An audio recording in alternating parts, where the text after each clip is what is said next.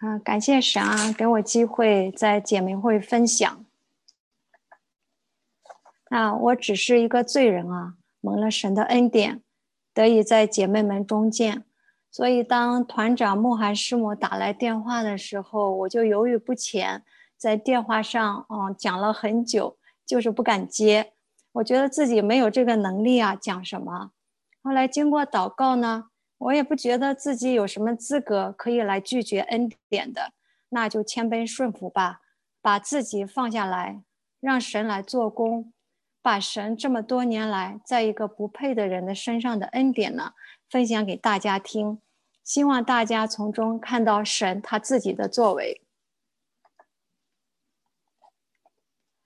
啊，新手前的背景啊，我是在辩证唯物主义教育下长大的。年轻的时候有理想有抱负啊，从小到大学习都很平顺的，一路直上。大学也学的是计算机专业了，接着读了三年的研究生，然后来美国留学。我想已经读了那么多年书，就好好的把书读完啊，读完了 PhD 啊，做 research 做研究，也不枉花了这么多年读。然而后来却随着先生呢，从 start up 呢。啊，加入一家大公司，啊，加入了一家大公司，不继续读了。那我想就在工作上做出点成绩吧。那我从来没认为宗教跟我有什么关系。对于我这个工科的学生来说，宗宗教呢都是一个捉摸不着、虚无缥缈的东西。我觉得是人想象出来的心理寄托。人应该自我奋斗嘛，坚持不懈的努力。你遇到难处呢，要坚强，怎么能找心理寄托呢？这不解决实际问题吗？所以呢，我是不肯进教会的，一直满打着满算啊，走自己的奋斗之路。哪里想到神已经在动工了，在我还不认识神的时候，神已经先爱了我，用他永恒的爱来寻找我这只自以为聪明。自以为 明白和成熟，其实并不真正知道人生意义和价值的迷羊。嗯，耶利米书十章说：“耶和华，我晓得人的道路不由自己，行路的人也不能定自己的脚步。”这正是我个人走过来的感受。啊，在工作的时候，因为公司管理层人事之间的矛盾，我孩子小呢，常在家上班，啊，就被裁员了。当时还挺难受的。我想，我懂那么多，我懂那么多的东西啊，是靠前的。组里还缺人呢，为什么是我呢？我也是一向优秀惯的人，准备再找工作，中间趁空呢，我也不闲着，去学一点在学校课本上所没有的经验、技术方面的东西。于是呢，我就上了一门啊 Linux kernel 的课，这是计算机里边的启动的最很比较深的一门课，就在那个 Santa Clara 上。可是课课呢上到一半呢，就给换地方了啊！我查了查地图呢，离家更近，也就不再抱怨了。那个时候呢，还没有现在这些智能手机啊，GPS 导航，晚上开车就慢慢找，去了一次呢，就知道了。以后只要看到基督之家那个牌子的灯光，就要到了。教室就是现在新堂的位置，所以我们从来想不到神是怎么带我们的。感谢神。那年轻的时候带孩子呢，公园里啊没有同龄人，我自己也觉得挺 boring 的。那我想孩子也不能整天跟着我这样吧。这样寻思的时候呢，就去中国超市买菜呢，收到了五家的单张。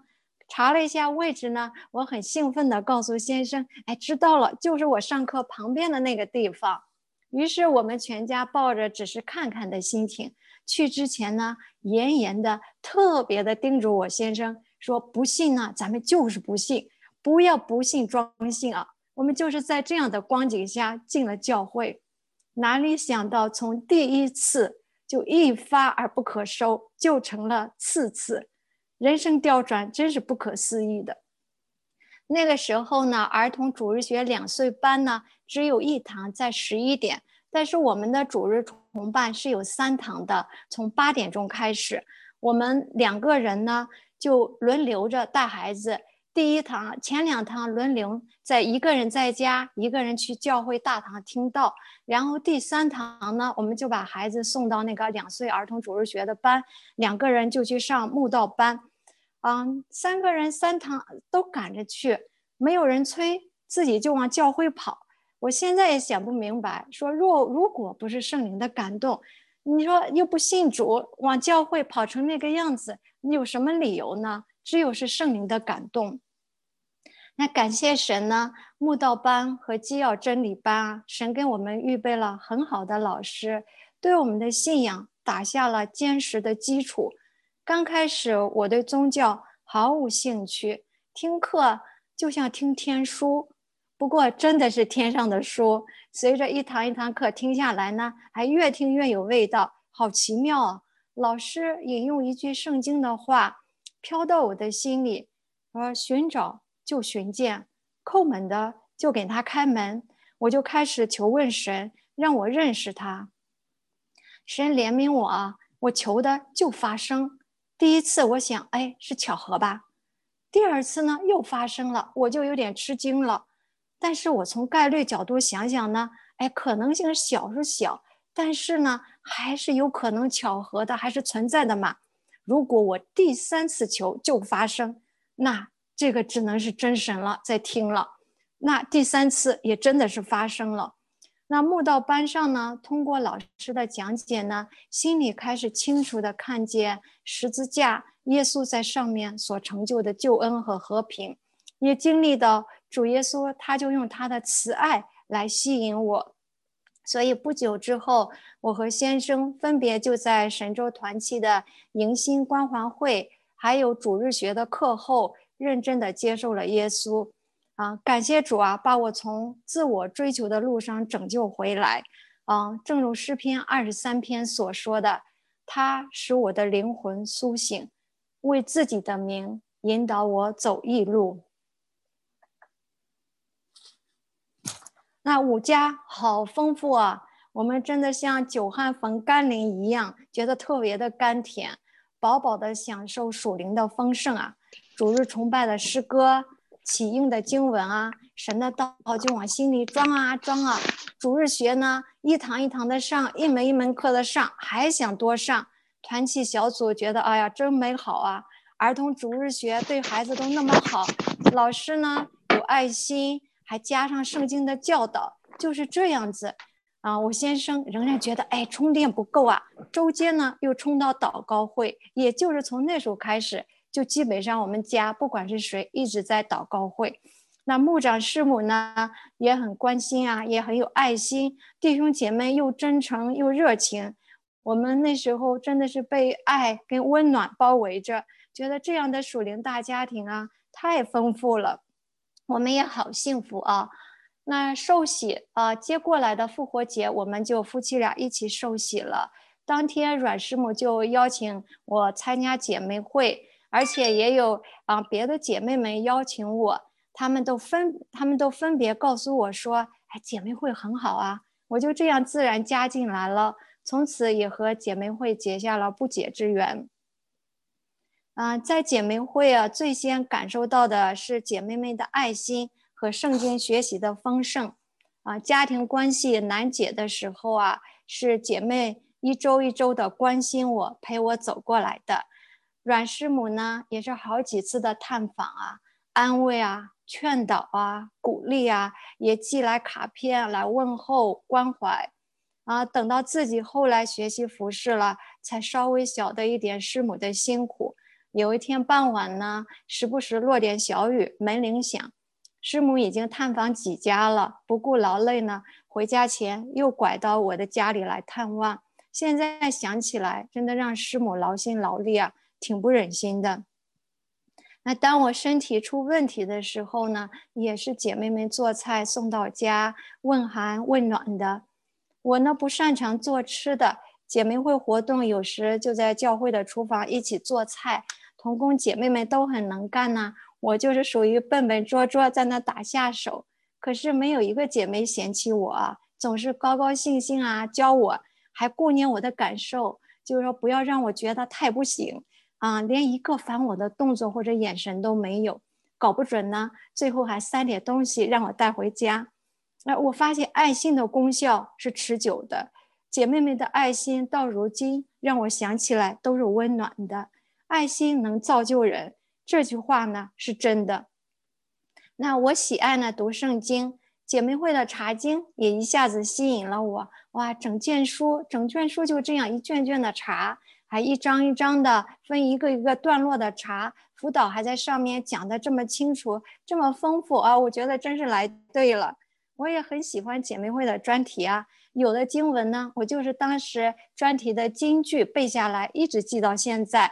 遇到困难的时候，会想起专题里讲神施恩的手怎样帮助我。路德记呢也讲到主的恩典，周围都是的，看你如何经历。啊，相信大家呢也都在专题中各自都是很有领受的。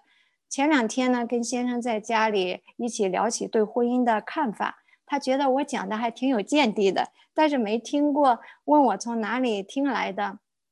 我想我也没去过哪里啊，就是都在教会听的呀。想了想，答案出来了，就是在姐妹会听的啊。类似这样，就在聚会中的积累呢，对家庭生活都蛮有帮助的。那所以在第三点，我就分享这个恩典的路径。生命需要成长，成长与团契分不开。成长源于侍奉，分不开。主耶稣说：“我来了，是要教养得生命，并且得的更丰盛。生命与侍奉是分不开的。当我们人对的时候啊，事情才对。生命连接于主呢，侍奉才有力量。那侍奉呢，反过来又帮助我们生命成长，在侍奉中经历神。生命和侍奉两者是相辅相成的，而在这个过程中。”就是在神赐给我们的团契里边来成长的。那感谢神呢，教会啊有很多服侍的机会，牧长呢也很鼓励大家服侍的。刚开始呢，我就帮教会的图书馆呢整理一点书啊，教教儿童主日学或者接送，和先生呢配搭在神州团契的小组，也有几年的服侍，我都很感恩。但是呢，花时间最多。用心最多、被栽培成长最多的是在姐妹会啊！从成为姐妹会的一员呢，辅导在我诸多的软弱上关心扶持啊，同工姐妹们也都很有爱心。我学习一步步的服侍，从副组长到组长，再到副团长、团长、执事、读神学，在姐妹会经历了神满满的恩典。啊，下面我就分三个小点来讲啊，讲我们的我的个人灵修，啊，团契生活和侍奉之路。我的个人灵修也是教会牧长帮助指点才稳固下来的。生命成长呢，就要渴慕神，爱慕那纯净的灵奶，就是神的话。诗篇十九篇九节说：“耶和华的道理洁净，存到永远。”神的话是纯的，是洁净的。常常亲近神，祷告有什么亮光呢？有什么得着呢？就要遵行的。马太福音中，主耶稣说：“听到而且去行的人呢，他就好比呢，就好比一个聪明人，把房子盖在磐石上，雨淋、水冲、风吹，撞着那房子，房子总不倒塌，因为根基立在磐石上。”在约翰福音十四章呢，主耶稣又说。有了我的命令又遵守的，这人就是爱我的。爱我的必蒙我父爱他，我也要爱他，并且要向他显现。我就试着日常的操练。当我读了圣经呢，连着几天不顺服，认着自己的老我，我行我素。再读圣经是乏味没有亮光的。当我立志遵行的时候，圣灵就加力量，可以行出来。有的时候也是一个过程，但是只要有这个心智遵行的心智呢，神就会纪念帮助的，终必会经历到神的恩典，可以致死老我的顽固本性，慢慢的活出属天的生命来。读经的亮光也会跟着出来，有时候就像泉水一样汩汩的涌出来，啊，丰盛的叫我不胜喜乐。神是又真又活的神啊，是我们实际可经历的神。但是我们跟随主不靠感觉，遵行神的话呢，有时候也没有马上出现特别的亮光，但是用信心去领受真理，长久坚持下去，生命就会被更新，因为这是圣灵的工作。在路加福音第八章，主耶稣讲撒种的比喻，第四种撒种就是那落在好土里的，就是人听了道，持守在诚实善良的心里。并且忍耐着节食。马太福音十三章，主耶稣又说：“那节食呢，有一百倍的，有六十倍的，有三十倍的。”这两处经文里就提到几个词：持守、诚实、善良、忍耐、节食。我们也当存着单纯、诚实、善良的心，持守主的道，忍耐着结出属灵的果子来。我问自己，我能结出多少倍的果子呢？真是求主怜悯我，也光照我，提醒我，能够帮助我。啊，举个例子来说呢，圣经教导我们就不可撒谎的。在出埃及记二十章，耶和华借摩西颁布十诫；在生命记第五章呢，又重申诫命；在十诫的第九诫，明确的命令，不可做假见证陷害人。那信主后呢？我就告诉自己不撒谎，白谎也不可以的。新约马太福音第五章，主耶稣教导：你们的话是就说是不是就说不是，若再多说，就是出于那恶者。我决心照着行，从小事上操练自己，用爱心说诚实话。啊，偶尔呢，因自己的颜面呢，或者考虑别人的看法呢，就扯了个白谎。那回家呢就很难过，到那时呢就认罪祷告求主赦免，再从头来。基本上呢就是简简单单的，是就说是不是就说不是，这样行呢就给了我主里的平安和力量。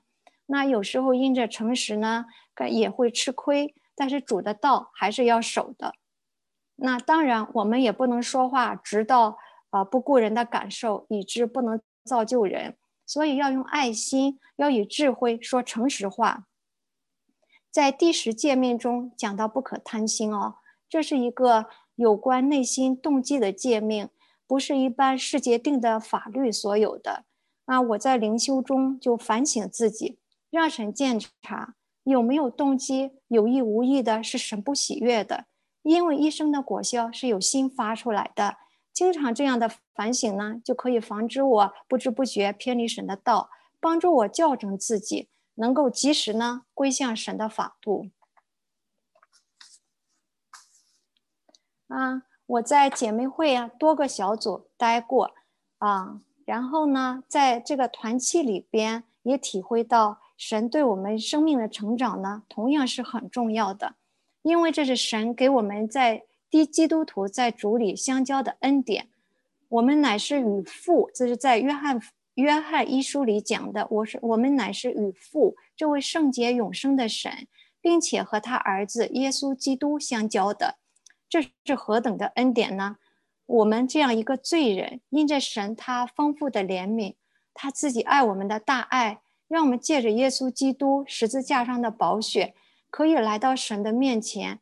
与这么一位圣洁、伟大、浩瀚、全能的神交流，而且我们基督徒之间呢，在主里边也是可以彼此交流的。这是神在基督里赐给我们的属灵的福气。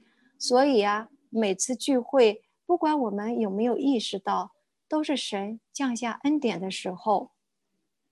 想想这大半年的疫情啊，暴乱呐，动荡不安呐。现今现在又面临着大选，我们也需要为大选迫切的祷告。我们很少体会到居家的封闭或者孤单，因为我们每周有线上的团契，我们有教会的聚会。虽然在网上呢，在但是神仍然与我们同在哈。我们享受平安，在疫情下也少有忧虑啊，少有担心啊。不仅仅限于此啊，那看不见的属天的恩典。更是超出我们所求所想的，因为我们聚会是在主的名下所聚会的，啊，举个小小的例子吧，啊，我灵里低落的时候，如果在家就找个安静的地方去祷告。等我祷告后再出来就不一样了。类似的经历也发生在团契。到团契里聚会呢，我不用讲话，只要安安静静的坐在那里，灵里就会被慢慢的来提升。还有呢，我们大家原本都是不认识的，来自天南海北啊，背景也不一样，年龄段我们也不一样。可是呢，坐到一起呢，很快我们就可以说话呀、交谈呐，可以一起祷告，之间有一种很稳妥的信任的关系。世界上难找的小组讨论时间呢，也很享受的，可以坦诚分享，同心祷告，一起经历神。这都是很奇妙的，神在团契里给我们的恩典。团契里呢，大家各有恩赐呢，互相帮补呢，就一同得到造就。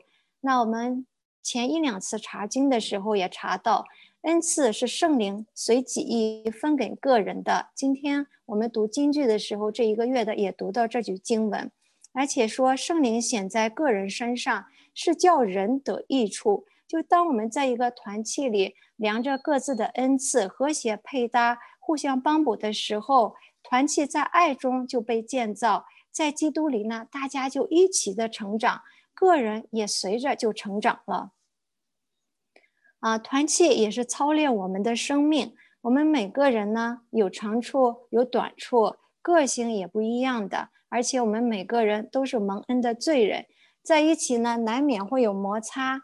遇到不愉快的事情，这种情况下操练爱与饶恕的生命，饶恕是神在我的生命中特别要我学的一个功课。因为信主前呢，啊，我觉得自己挺棒的，挺优秀的。当然这是自己看了，其实也未必是这样。那我就受到别人对我无理的羞辱，留下了伤，总是难以释怀。我就抱着井水不犯河水的原则，离得远远的。心里没有真正的饶恕，信主后呢，神没有任由我停留在这种光景中。神借着团契生活中的小摩擦，帮助我学习饶恕和爱的功课。我这么说，并不是姐妹们有谁不好，姐妹们都挺好的。要说不够好，应该是我自己需要别人的包容。神就引领我呢，学习从心里彻底饶恕人，不留任何的影子。当我信靠神呢，把心放在神面前，求主帮助，愿意迈出饶恕的这一步时，神就让我经历到他大的恩典。哦，我真的体会经历到饶恕不是靠我自己的力量。当有这颗心的时候，乃是神加给我们的力量。十字架的恩典是非常的浩大的，我就欢喜快乐的得了释放，可以用神的爱去爱人。啊，回想在姐妹会十七八年了，没有一个姐妹让我想起来心里是有隔膜的，没有。继而信主前的伤，主也医治了我。团契是神磨练我们生命的恩典的学校，我慢慢学会呢，把自己的视线要避免落在个人的摩擦、冲突、利益、挫折上，要用属灵的眼光看神在其中的美意。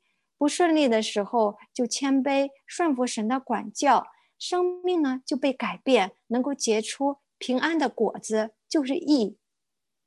所以呢，遇到不顺时呢，我就问自己啊：是感恩呢，还是发怨言呢？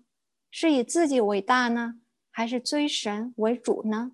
是彰显自己呢，还是彰显神的荣耀？总叫耶稣基督在我身上照常显大。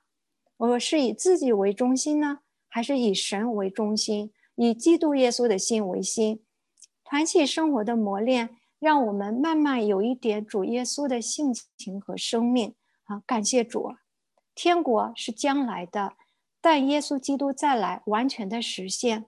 天国也是现在的，如今就在我们的心里边。经历多少，就看我们的生命靠近神多少。当我们和睦同居，在团契中就可以预尝天国的喜乐，以至于我们可以赞叹说：“看呐，弟兄和睦同居是何等的善，何等的美。”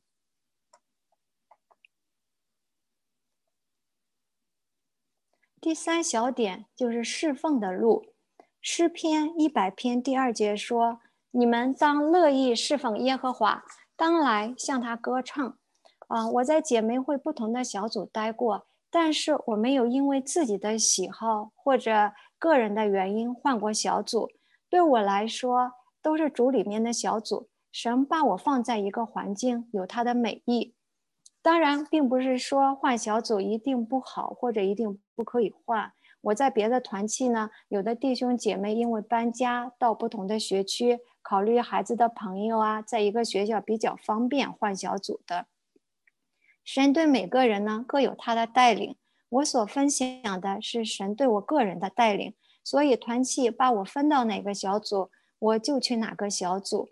有一次因为所在的小组打散了，需要重新安排，童工们也很尊重我们的想法，询问我的意见，我说都可以。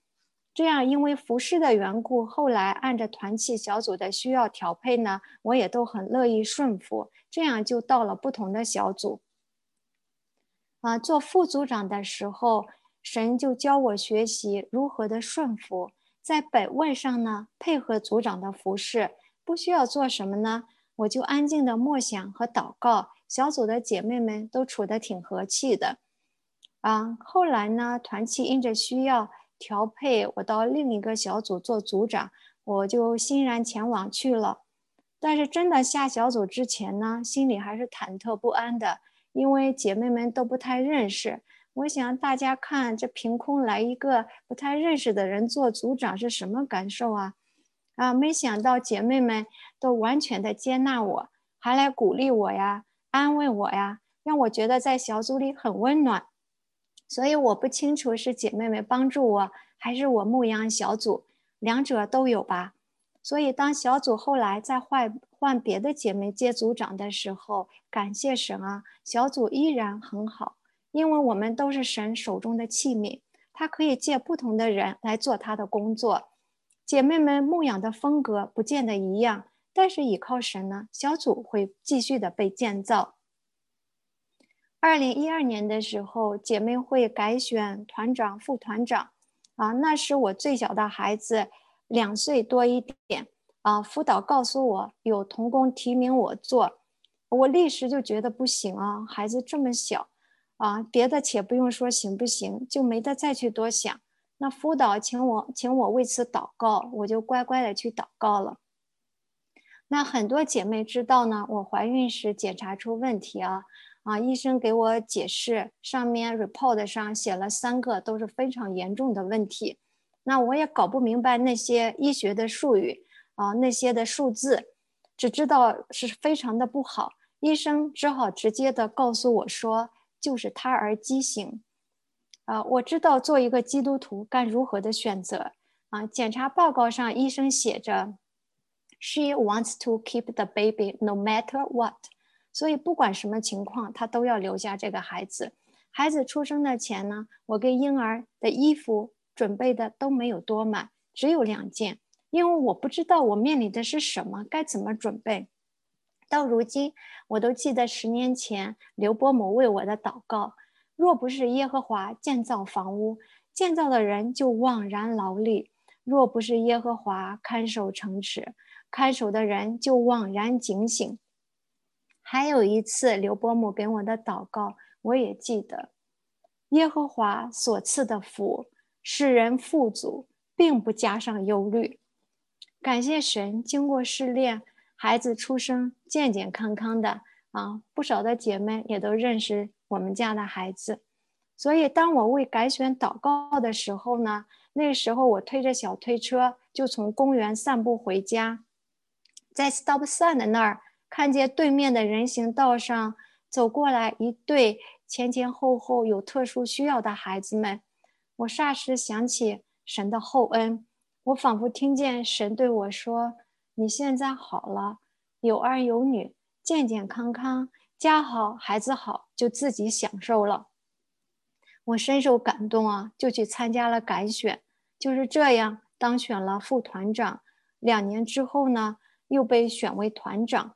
这一切都是蒙神的恩才成的。那在姐妹会的服饰中呢，神也让我学习到很多宝贵的功课啊。因着做副团长和团长呢，就有机会和阮师母同工，给我一个近距离学习的榜样。阮师母服饰上非常的殷勤的，周四的早上早早就到教会带领童工们晨祷，还有关师母也是几乎每次都在。那我也试着学习啊，早早的到教会，可是不少时候阮师母已经坐在那儿等我们了，让我也觉得挺惭愧的。做副团长的时候，团长也带着我们副团长每周二额外再花一个多小时。一起为姐妹会祷告，另外还有同工一个月一次的祷告会，嗯，借着祷告，把让神的手把团契托起来。阮师母在服饰上不辞劳苦啊，只要是有关姐妹会的，马上回应的，随时服侍主的一位仆人的榜样，这是我亲自经历的。做团长呢，有什么难处找阮师母，阮师母就在后面把难处担起来。没有让我左右为难过，我挺感动的。阮师母在坛上呢，语重心长地教导我们圣经真理，在实际中也是身体力行的接送探访。且不说，举个例子呢，教会大清洁，姐妹会负责擦联谊厅的椅子和桌子，那是教会每周主日和团契用餐时常用的。时间久了，就得用清洁剂，费力气擦，使劲擦才擦得干净。阮师母就自己留下来跟大家一起清洁，在服饰中，阮师母是非常的操心劳力的，同时也给做团长的自由度，让团长充分的发挥，让团长自己去学习，来倚靠神操练服饰。我从心底里感恩，在真理上辅导阮师母是又稳固又牢靠，但是必要的时候会直接指出我不合适的地方。这正是我需要的，因为我们侍奉的乃是主基督。嗯，在配搭上，神也让我有好的学习。我做事呢，一般都比较认真负责呢，也不怕吃苦，很愿意花力气在姐妹会的。神就教我学配搭的功课。啊，自己呢很有限，不仅很有限，而且还有很多根本就不行、很软弱的地方。啊，姐妹们呢有很多美好的恩赐。比如呢，茶经每个人有不同的风格，在圣灵的带领下，都可以把茶经带好。有的童工呢，很有关怀的恩赐，你和他在一起，就能感受到他们对别人需要的敏锐，以及他们因着长久关怀人流露出来的爱心。有的在音乐上，有的在唱诗上都很有恩赐，也很认真；有的在饭食上很能干的。有的呢，办活动很有恩赐，让姐妹们在轻松快乐的活动中连结。那感谢神呢，在做团长的时候，神也赐给我两位很好的副团长，能够配搭，能够对我很多的帮助。所以在服饰中，我慢慢的体会到圣经所说的，全身都靠着基督联络得合适，百节各按各职，照着个体的功用彼此相助。便叫身体渐渐增长，在爱中建立基督的身体。啊，提摩太前书说，命令的总归就是爱。在有哥罗西书中讲呢，爱心就是联络全德的。我逐渐从这个对真理的认知上，到实际的生命中体会到，姐妹们在一起，在真理的道上，因着从神来的清洁的爱心联络在一起呢。恩赐配搭，靠着主合一建立团契生活，使大家共同的得造就。神在这个过程中也炼精我的生命，对付我的傲气。我虽然不是一个张口夸耀的人，但是在骨子里有一种傲气和骄傲。圣灵就光照我，让我意识到这种傲气是罪，不造就人，容易使别人挫折。那感谢神，我就学习多考虑别人的感受，也靠着主给我力量，让主来除去我心中这种傲气，让神的恩典可以畅通的流出。服饰中，神对我另有一个磨练，就是顺从圣灵的引领。啊，我服侍是很愿意下功夫的，热心服侍本来也是神所喜悦的，但是初出茅庐呢，夹杂着血气的热情。啊，上慕道班的时候，记得曾看到一张 slide，在那个显微镜下对比一张白纸的纤维结构和一片叶子的组织结构。当我们用肉眼看的时候，白纸很干净，四边切得整整齐齐，没有可挑剔的。可是它的纤维结构在显微镜下却是杂乱无章的。那一片不起眼的叶子是神所造的自然物，在显微镜下，它的结构是规律的、有组织的。这让我思想到，人靠自己的血气热情，表面看做得好，不见得有好的果效。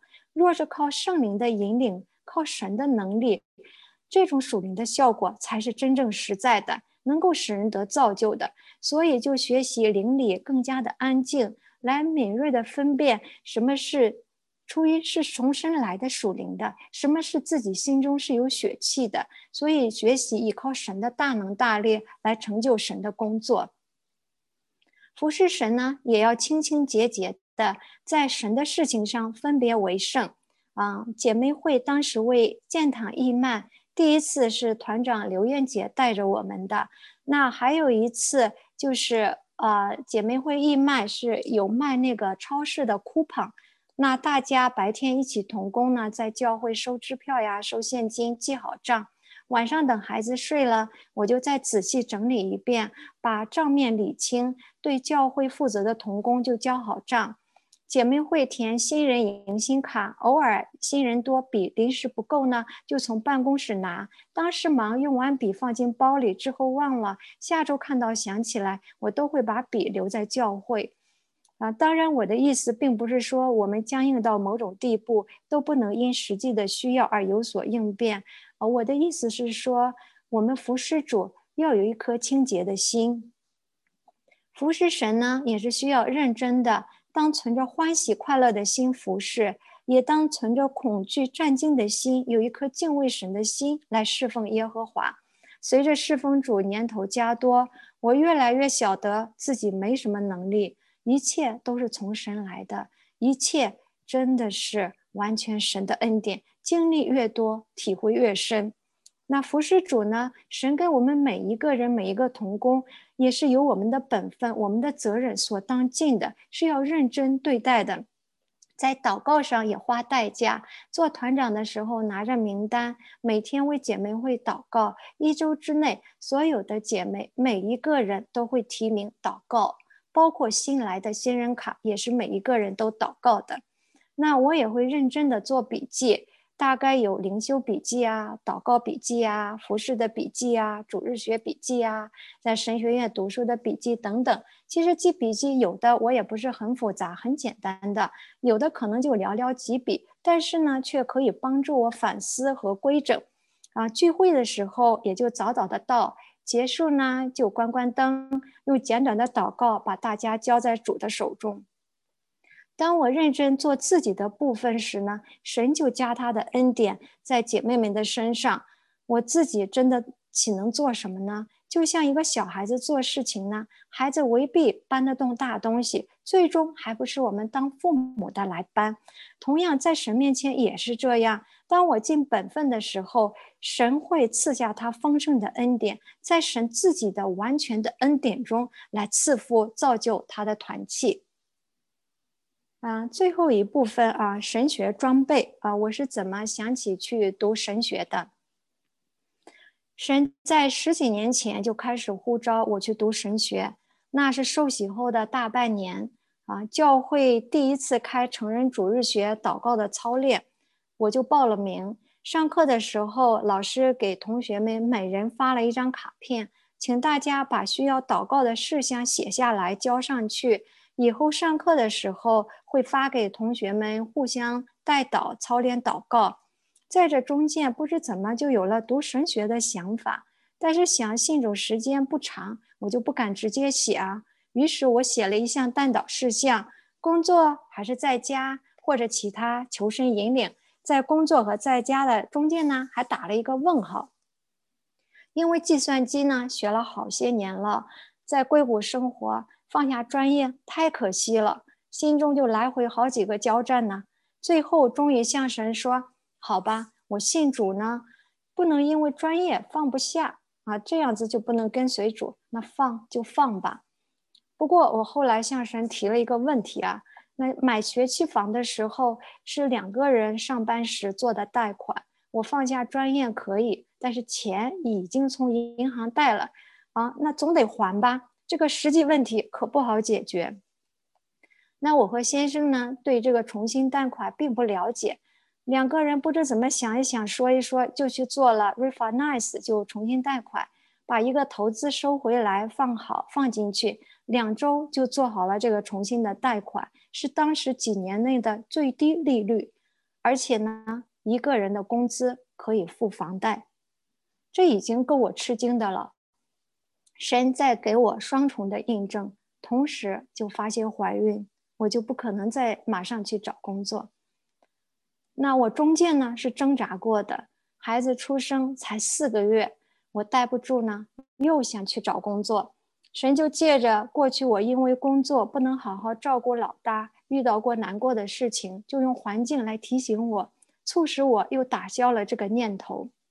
这种中间，直到我读神学之前，啊，又有了工作的机会啊。我说怎么偏偏这时候有呢？我说要去读神学，这个工作机会就来了。但是神也是借他的话来提醒我：我们为主要丢弃万事，为要得着耶稣基督。啊，就是这样。这些年在教会一边呢带孩子，一边服侍。但是不管侍奉多繁忙，家庭生活多忙碌，是顺境是逆境，这个感动十几年来就不消退。所以在姐妹会团长还有教会执事的服侍后呢，我没有忘记初心。也没有忘记神持续的呼召，不断的感动，神终于把我带上了读神学的路。我非常感谢辅导阮师母在读神学的事情上积极的鼓励和支持，燕平老师也常常为我们祷告，阮师母热情的帮我写了推荐信，在跟随主的又一新路程上，及时并且有力的帮助到我。我非常感动啊！那天就在灵修笔记里记下来，来回想神的恩典，他是怎么带我走的。也很感谢关牧师，也给我写了推荐信，告诉我放心，我真的就安然放心了。那读神学呢？初入学的时候挺陌生的，一切都要从头学起，再回到以前像读书那个年代，但是年纪却已经不一样了。那感谢主呢，越读越有兴趣，入了门。虽然有上课呀、阅读书籍呀、做作业、要讨论，一样有考试，还有写专文的压力。但是感谢神，我原本是读工科、文科很弱的一个人，读神学竟然读进去了。神学课程的学习，帮助我在真理的认知上、认识上更加的系统和精准，在深度上更扎实。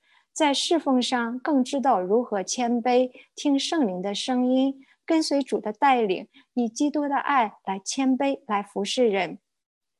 而且很感谢神，因为我们在教会，神给我们很多服侍的机会，所以我呢能做什么啊，我就做什么。现在也是在我们的小组里来服侍，神就借着给我这些机会，在团契里这样操练服侍，还挺适合我的。我逐渐有如鱼得水的感觉。在此也谢谢姐妹们的祷告，伯母们见到我就关心的问：啊，昭华，你神学读的怎么样了？那昨天下午呢，刘月姐还发来电邮来为我祷告。啊，还有很多的姐妹们，我真的都很谢谢大家。那跟随主的路上呢，是有挫折、有眼泪的。